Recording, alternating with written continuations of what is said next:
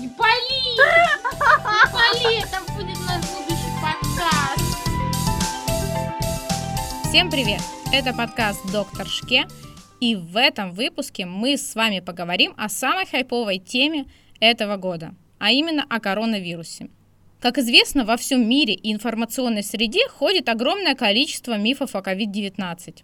И в настоящем подкасте я постараюсь вам рассказать, что представляют из себя вообще группа коронавирусов, как они передаются, кто в зоне риска, и какие осложнения возникают и чем они обусловлены.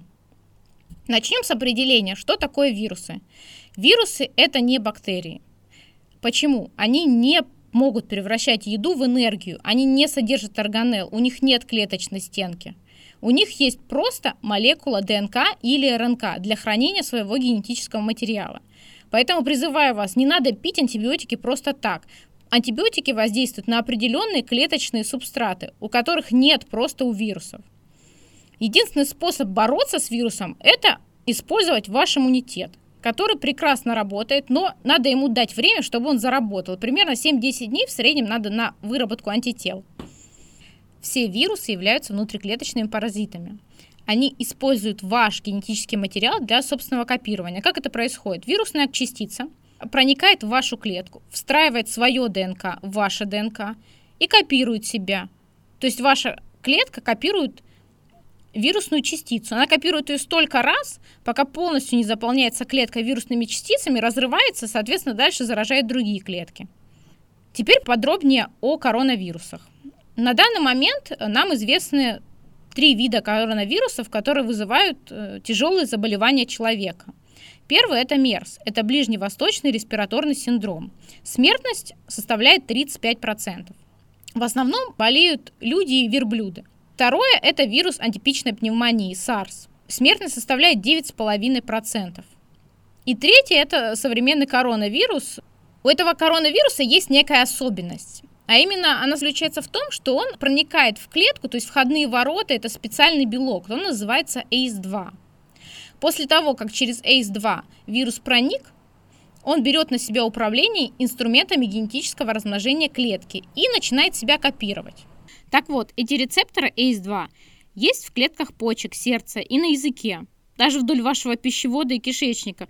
Поэтому Симптомы при коронавирусе могут быть самые разнообразные, начиная от рвоты и диареи, заканчивая кашлем и потерей обоняния. Поэтому заразиться коронавирусом вы можете различными путями, как воздушно-капельным, так фекально-оральным и фомитами. Что такое фомиты и почему можно заразиться через них? Фомиты – это предметы или субстанции, содержащие патогены, при соприкосновении с которыми возникает риск заражения. Поэтому я вас призываю – если вы носите маску, носите тогда перчатки и очки. Почему? Да потому что если вы используете только одну часть защиты, ваша защита сводится на нет. Маска, очки и перчатки помогают минимизировать вероятность заражения. А если вы все-таки заболели, перенесли коронавирус, он вам страшен в будущем или нет? Тут существует одна проблема. Она заключается в том, что коронавирус – это РНК-вирус – то есть его генетический материал состоит из РНК, а не ДНК. Все РНК-вирусы имеют высокую тенденцию мутировать. Например, сезонный грипп. Как вы знаете, каждый год он меняется, поэтому каждый год приходится менять вакцины. Та же история будет и с коронавирусом. После заражения одним из сезонных вирусов вырабатываются антитела, но затем уровни антител медленно снижаются, и человек снова становится восприимчивый к инфекции. Еще по интернету пронеслась информация о том, что ибупрофен может усугубить течение коронавируса. На самом деле это не так. Данные, которые мы имеем на данный момент, не подтверждают тот факт, что ибупрофен как-то значимо негативно оказывает влияние на течение болезни. Поэтому не стоит беспокоиться по этому поводу. Но необходимо помнить, что температура повышается не просто так. Это одно из важнейших и ценнейших свойств вашего организма.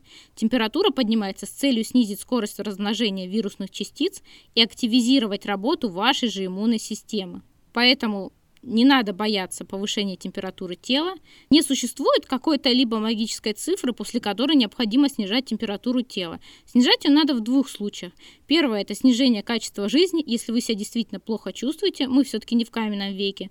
Да, выпейте адекватную возрастную дозировку, вам станет легче. Но если вы себя чувствуете прекрасно, в этом смысла нет. И второй случай – это определенная группа людей, которые имеют хронические сердечно-сосудистые неврологические заболевания, при которых имеются дополнительные показания к снижению температуры. Также ходит миф о том, что цинк, витамин С или, например, чеснок можно использовать для профилактики или, например, лечения коронавирусной инфекции.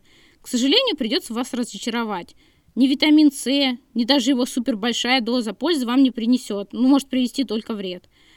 От большой дозы цинка тоже пользы не будет. Вообще цинком по рекомендации ВОЗ лечат диарею. Собственно, на этом и все. Если вы придерживаетесь сбалансированной диеты и не имеете серьезных проблем с кишечником, вам, вероятнее всего, цинк не нужен. То же самое касается и чеснока. Никакого эффекта на течение или профилактику он не оказывает. Оказывает только, наверное, эффект на то, что социальную дистанцию рядом с вами люди точно будут соблюдать. Помните о том, что курение ухудшает течение заболевания. Почему? Потому что резервы органа исчерпаны ежедневным и пагубным воздействием табака.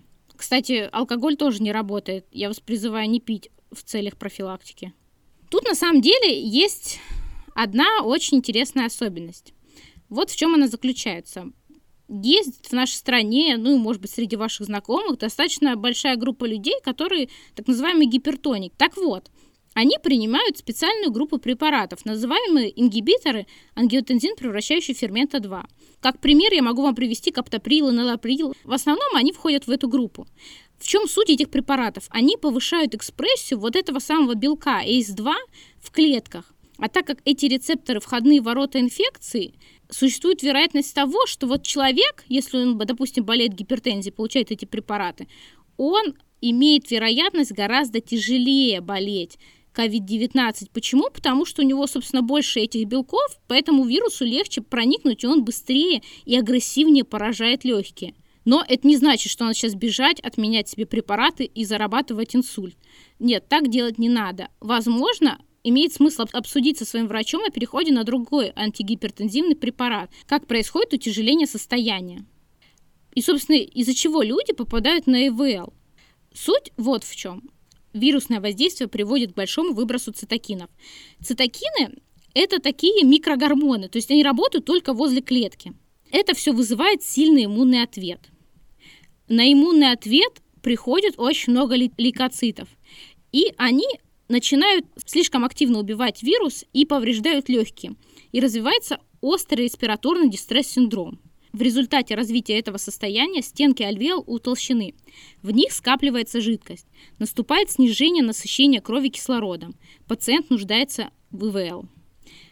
Проблема в том, что у выживших после респираторного дистресс-синдрома могут быть снижены физические возможности. То есть они не могут заниматься спортом, как обычные здоровые люди, так как у них будут наблюдаться сбои дыхания. Ну и в заключение хочется сказать, не паникуйте. Паника и страх вызывает стресс, а это в свою очередь повышение гормона кортизола. Он в буквальном смысле парализует иммунную систему, а эндорфины и положительные эмоции активизируют ее. Соблюдайте разумные меры предосторожности и помните, знание – это сила.